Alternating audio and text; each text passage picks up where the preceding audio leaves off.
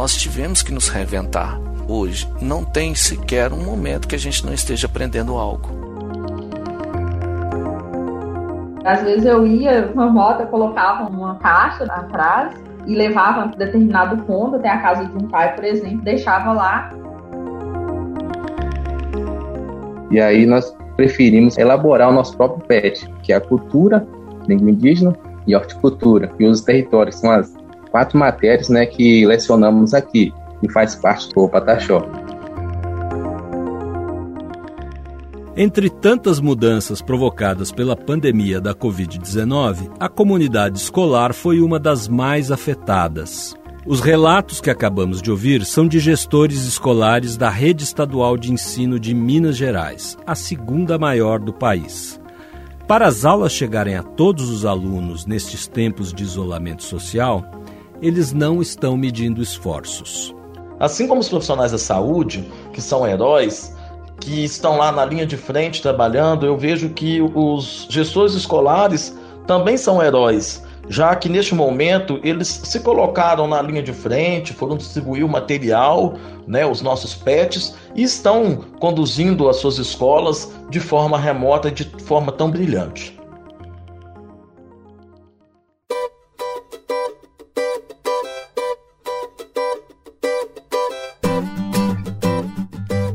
Olá, eu sou o Rubem Barros. Estou de volta com o último capítulo do Lições que Ficam. Uma série em cinco episódios que retrata bons exemplos de redes estaduais de ensino para superar os desafios trazidos pela Covid-19. Neste episódio, a missão é mostrar como a Secretaria de Estado de Educação de Minas Gerais se estruturou para garantir o acesso de 1 milhão e 600 mil estudantes às aulas e atividades escolares em meio à pandemia. Seja muito bem-vinda e muito bem-vindo.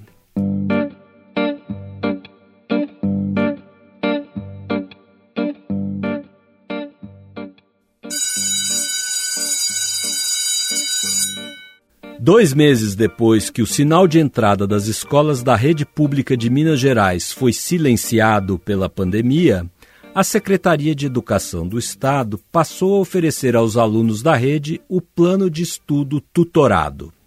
O PET, como ficou conhecido, foi uma das principais ferramentas pedagógicas do regime de estudo não presencial criado pela Secretaria para atender o maior número possível de alunos. A pandemia trouxe para a gente um desafio de fazer com que a educação chegasse aos nossos alunos. É, para tanto, nós criamos o REAMP, que é o nosso ensino remoto, e organizamos a nossa rede para este atendimento. Para isto, é, nós ofertamos o PET, que é a nossa ferramenta estrutural, e disponibilizamos ele de forma virtual e também de forma impressa. Além disso, também ofertamos ao nosso aluno as teleaulas, né, as aulas na televisão e também o aplicativo Conexão Escola, onde o aluno tem acesso ao nosso material, o PET. Igor de Alvarenga é subsecretário de Articulação Educacional da Secretaria de Estado de Educação de Minas Gerais. Aos 37 anos, seu histórico profissional foi construído em cima da gestão escolar. Ele contou para a gente como coordenou a logística do Plano de Estudo Tutorado, o PET, para dar acesso a mais de 97% dos alunos da rede mineira aos materiais de estudo remoto em 2020.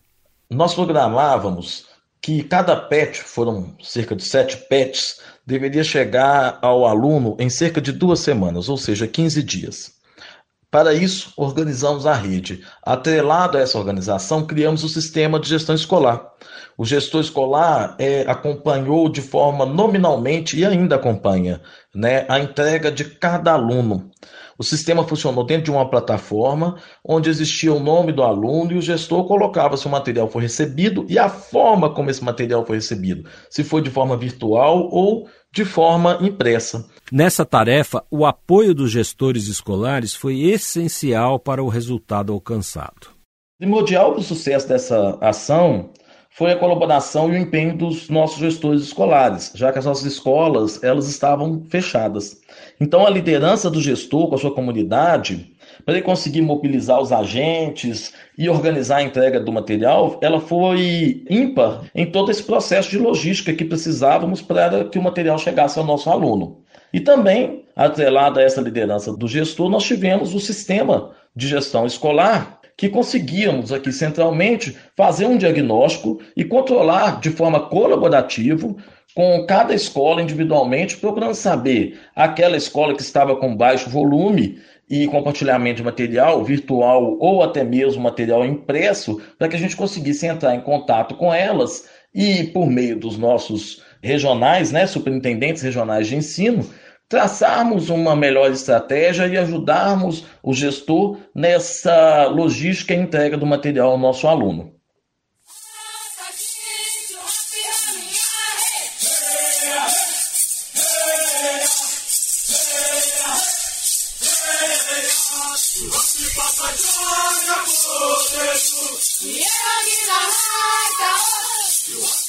Em Carmésia, cidade mineira que abriga três aldeias indígenas, a paralisação das aulas presenciais não representou o fim das atividades escolares.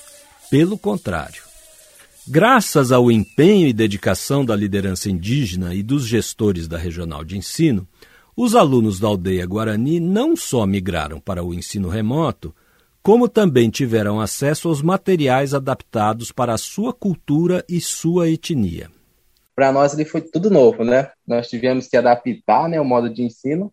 A secretaria disponibilizou os PET e aí reunimos e vimos que, que a gente teria que criar o nosso próprio PET, porque a secretaria elas têm as matérias normais, né? E aí só que está faltando a nossa matéria, que é a cultura, língua indígena e horticultura e os territórios são as quatro matérias, né, que lecionamos aqui e faz parte do nosso povo, o Pataxó. Esse é o Francilon Silva Oliveira, diretor da Escola Estadual Indígena Pataxó Bacumuxá. Indicado pelo cacique da aldeia para ocupar o cargo, Francilon está à frente da escola desde 2018. E, segundo ele, há um enorme esforço para que os alunos realizem as atividades propostas. Qual a dificuldade que o aluno tem? Entrar em contato com o professor por meio de WhatsApp, a ferramenta mais prática que nós temos aqui agora, e aí o aluno consegue tirar as dúvidas com o professor com relação ao PET que o professor entregou para ele. E a devolução, nós organizamos aqui, quando for a data certa dele recolher o PET, ele leva o outro PET já elaborado, nós é, fizemos esse cronograma de entrega e devolução. Aí quando ele, ele levar o outro PET, né, para o aluno fazer, ele recolhe esse outro PET que o aluno fez. Né, e pega a assinatura do pai como a devolução e recebimento do outro PET.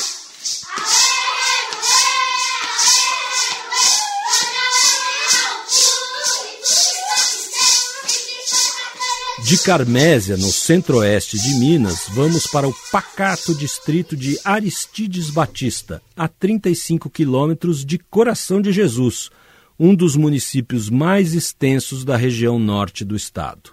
Lá, é difícil encontrar um ponto de internet com condição adequada para as atividades escolares online. A gente acordava de madrugada para conseguir baixar os vídeos, assistir e resolver as atividades.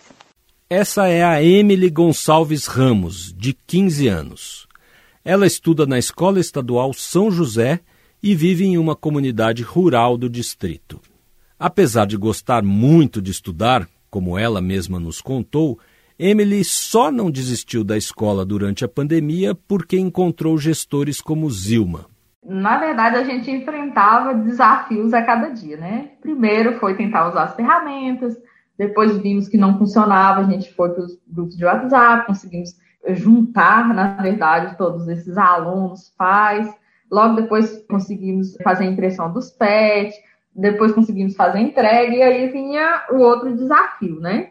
Como que a gente poderia ajudar esses alunos, porque não basta o aluno simplesmente ter o material na mão, ele precisa de auxílio. Foram meses de teste. Nós ficamos em torno de dois a três meses fazendo teste do que funcionaria.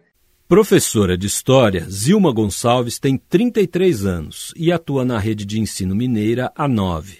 Quando a pandemia começou, ela tinha menos de um ano à frente da direção da escola. Mas isso é apenas um detalhe na sua batalha para ensinar nesse contexto.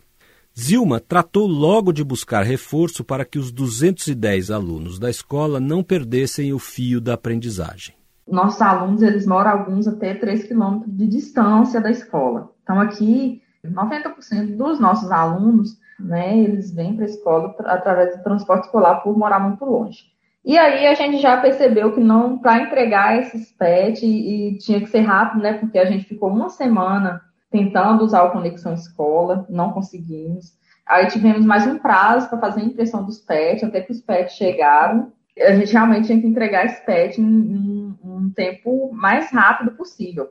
E foi aí que eu avisei os pais, né? A gente, eu tinha, também tinha montado um grupo de pais. E aí avisei a eles, falei, olha, gente, os pets chegaram. E foi aí que os próprios pais começaram a se prontificar a me ajudar. É, às vezes eu ia, eu tenho uma moto, colocava uma, uma caixa na, na, atrás e levava até determinado ponto, até a casa de um pai, por exemplo, deixava lá e ele mesmo fazia essa entrega porque ele já tem contato lá, geralmente são primos, são sobrinhos, moram assim um bem próximo do outro, então ficava mais fácil para eles entregar e menos arriscado, porque ele já tem aqueles contatos lá entre eles.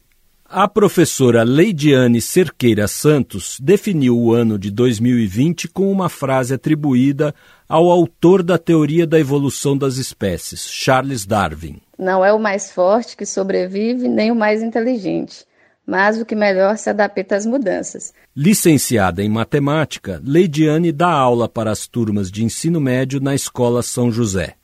Ela diz que a frase descreve o atual momento vivido pelos educadores.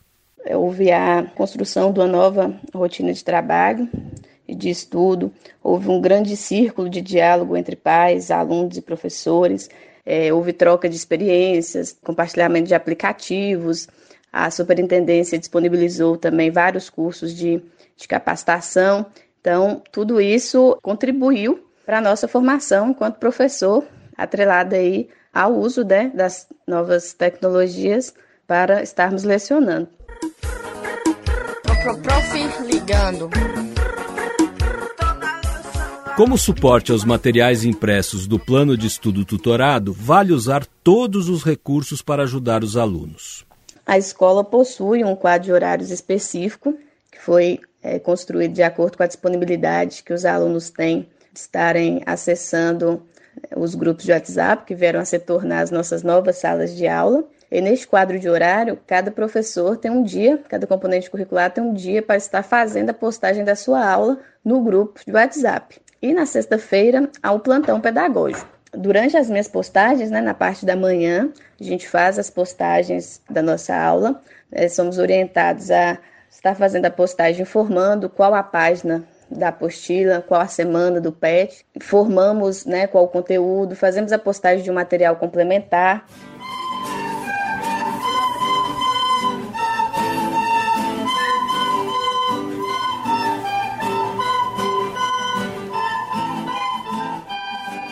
Depois de passarmos por Carmésia e por Coração de Jesus, nosso podcast foi ouvir os educadores de Belo Horizonte. Na capital, onde a estrutura tecnológica é mais preparada, atender o maior número possível de alunos no regime de estudo não presencial exige outras estratégias. Desde, se não me engano, 2018, a gente já utilizava o Google Sala de Aula como ferramenta de aprendizado na nossa escola. Ao chegar o isolamento social, primeiro foi esse, acho que todo mundo, esse baque, né? É, de, de voltaríamos para casa e agora a gente, acho que a primeira reação de todo mundo que isso iria passar, né? Que isso logo logo a gente teria uma vacina ou teria algo e a gente conseguiria retornar. E aí, após isso, a gente percebeu que não e, e esse isolamento, essa dificuldade, essa falta de contato, ela trouxe uma agonia. E nós tivemos que nos reinventar. Hoje não tem sequer um momento que a gente não esteja aprendendo algo. O que foi fácil para a nossa escola foi porque a gente já tinha os canais. Né? Nós tínhamos um site com domínio.escola, nós tínhamos Facebook, era bem ativo, e o Instagram também, a gente já tinha o Instagram que funcionava com alguns comunicados e muito mesmo a gente já utilizava pelo meio do institucional o canal do YouTube. Esse é o Wagner Diógenes de Souza, educador da rede de ensino mineira há mais de 20 anos. Ele é diretor da Escola Estadual Professor Afonso Neves.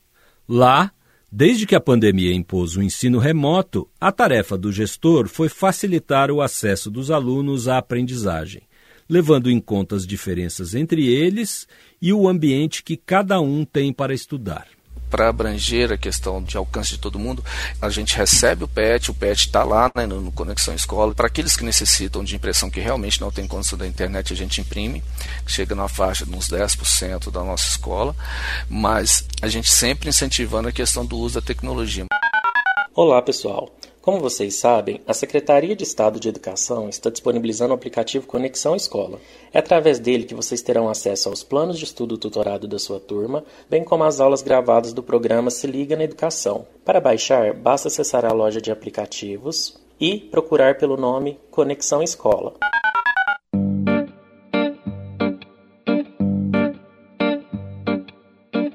Para a gente entender como a Secretaria de Educação de Minas formatou o seu plano para garantir equidade de acesso a toda a rede, a repórter Milena Abreu conversou com a subsecretária de Desenvolvimento da Educação Básica, Geniana Faria.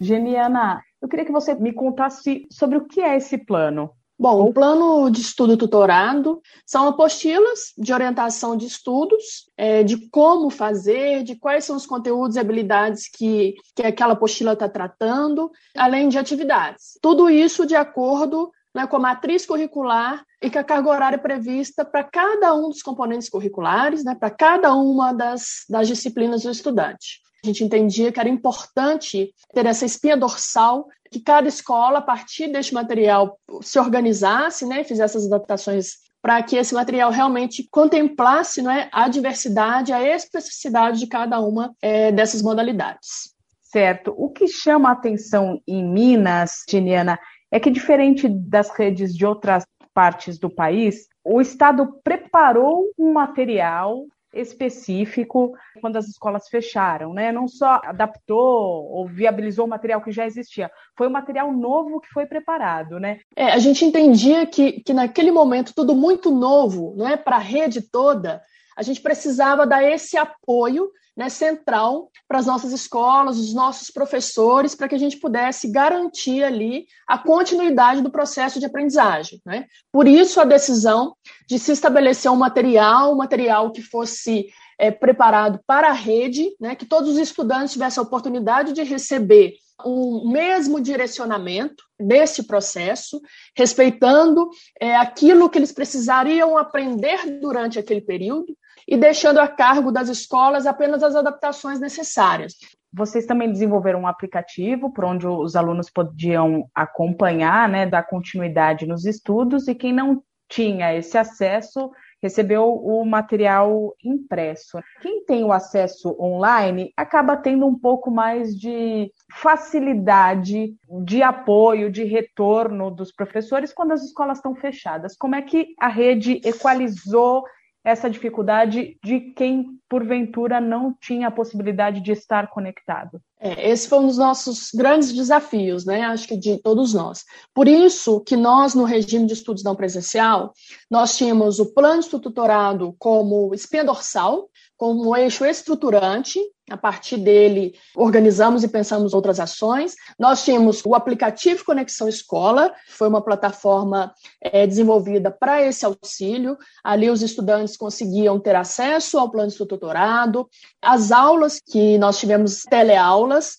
e além de uma possibilidade de interação com os professores por via de chat. Quem não tinha acesso virtual recebia esse material impresso. E, e aí cada escola estabelecia uma forma de contato com esses estudantes. Mas, além disso, e para atender não é, essa diversidade do nosso estado e de regiões, nós fizemos as teleaulas, também aqui gravadas centralmente, é, e veiculadas pela Rede Minas, que é um canal aberto, e essas teleaulas estavam veiculadas, atingindo, em média, 82% dos nossos estudantes espalhados por Minas Gerais. Né? Então, essa também foi uma das nossas prerrogativas, tentar pensar em diferentes ferramentas, né, diferentes estratégias, para que a gente pudesse suprir, de alguma forma, as dificuldades.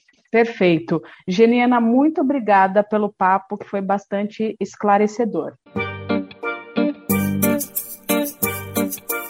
Muito bem, nós estamos chegando ao final do programa, mas antes disso eu vou conversar com o Gabriel Correia, líder de políticas educacionais do Todos pela Educação. Gabriel, é um prazer falar com você aqui no Lições que Ficam, nesse último episódio da série. Como neste momento não é possível ter interação presencial, as redes de ensino tiveram de buscar às pressas outras soluções. Para isso, tiveram de fazer adaptações aos conteúdos curriculares e de aprendizagem. Neste episódio, nós estamos mostrando as ações de Minas Gerais para manter a equidade no acesso ao ensino remoto pelos alunos da rede de ensino do Estado. Começo perguntando o que, que você acha que a pandemia ensinou sobre a equidade na educação. Oi, Rubem. Eu que agradeço o convite, um prazer participar do Lições que Ficam.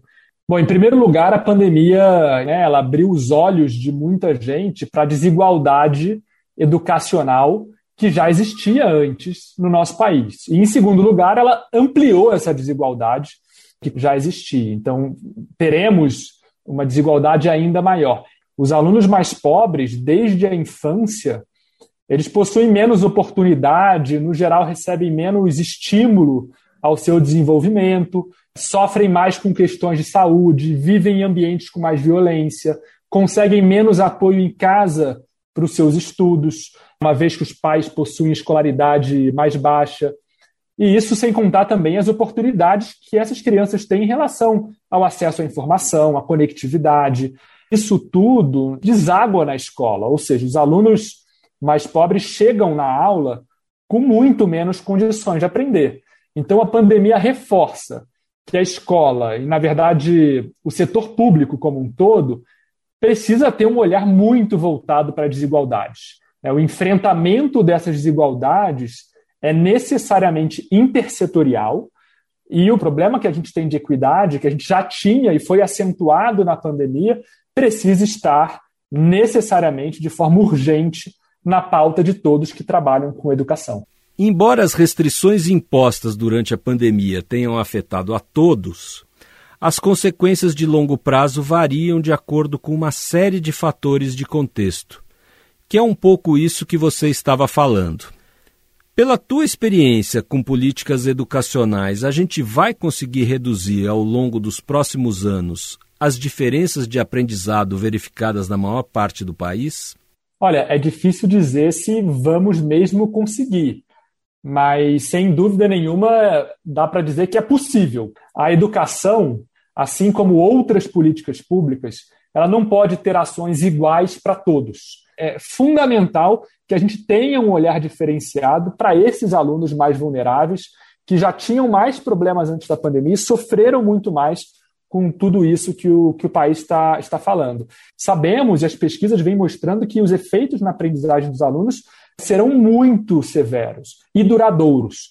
Ou seja, a gente precisa dar na educação uma ênfase muito forte para a gestão pedagógica para a aprendizagem. A partir do currículo que as redes já têm, a partir da Base Nacional Comum Curricular, ter bons materiais para esses programas de reforço e recuperação, avaliar frequentemente a aprendizagem dos alunos, para dar subsídio, para dar apoio para os professores e mostrar o que os alunos estão ou não aprendendo, quais são as principais defasagens. E contar com programas muito fortes, muito robustos de formação continuada para os professores, que terão desafios imensos aí nos próximos meses e próximos anos. A educação não pode ser colocada em segundo plano nesse momento e é preciso um grande esforço de redução das desigualdades educacionais que já tínhamos e foram acentuadas. Gabriel, na retomada do ensino presencial, os gestores escolares e os educadores vão ter de lidar com uma grande variedade de vivências trazidas pelas crianças e jovens que estão enfrentando esse período crítico de isolamento. Na tua avaliação, o acolhimento desses estudantes deve ser prioritário na retomada? Você indicaria alguma estratégia que esteja se mostrando mais eficiente para isso? Olha, não há dúvida. É impossível falar de aprendizagem, de retorno a alguma normalidade nas escolas sem a gente falar de acolhimento, sem a gente falar de preocupação com a saúde mental dos alunos e dos professores também. Os especialistas no tema, os pediatras, eles têm reforçado que esse longo período de fechamento de escolas vai significar mais estresse, mais angústia, mais ansiedade para os alunos. E, claro, há inclusive, Rubem, casos mais graves de depressão. Vamos pensar nas muitas crianças que voltarão para as escolas tendo passado por traumas relevantes nesse período. Então, isso tudo nos leva à posição de que o mais importante no retorno imediato às escolas é, sem dúvida nenhuma, fazer um acolhimento bem feito, uma reintegração dos alunos com o ambiente escolar, com os professores, com seus colegas. É isso que os documentos que a gente tem feito no Todos pela Educação recomendam, que várias outras organizações vem recomendando. A gente não pode diminuir a importância desse cuidado com a saúde mental pelo bem das crianças. Muito obrigado, Gabriel, pela tua participação. Eu que agradeço, um prazer conversar com vocês e participar do Lições que Ficam.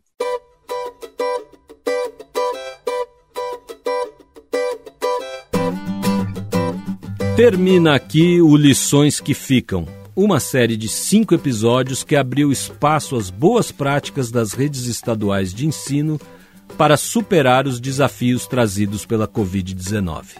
Mostramos o que estados e municípios estão fazendo para reduzir os efeitos dessa crise sanitária sem precedentes na educação brasileira.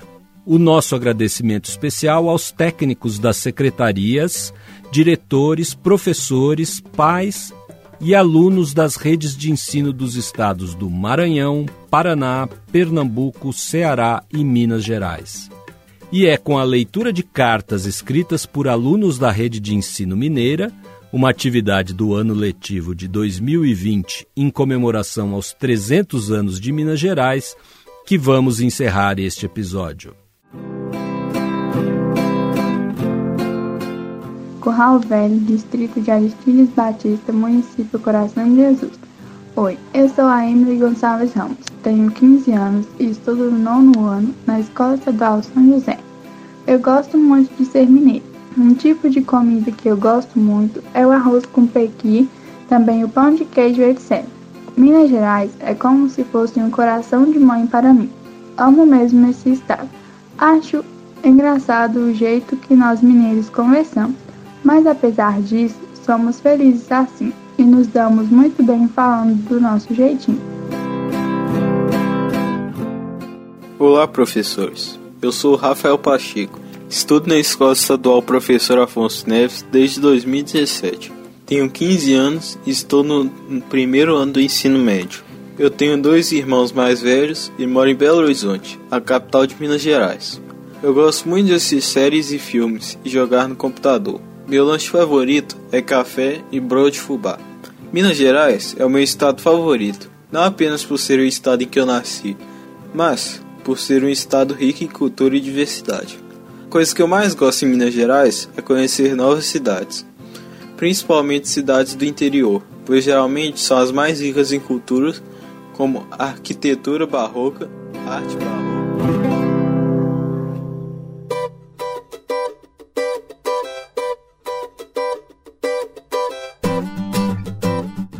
Este podcast é parte do projeto Educação que dá certo, do Todos pela Educação.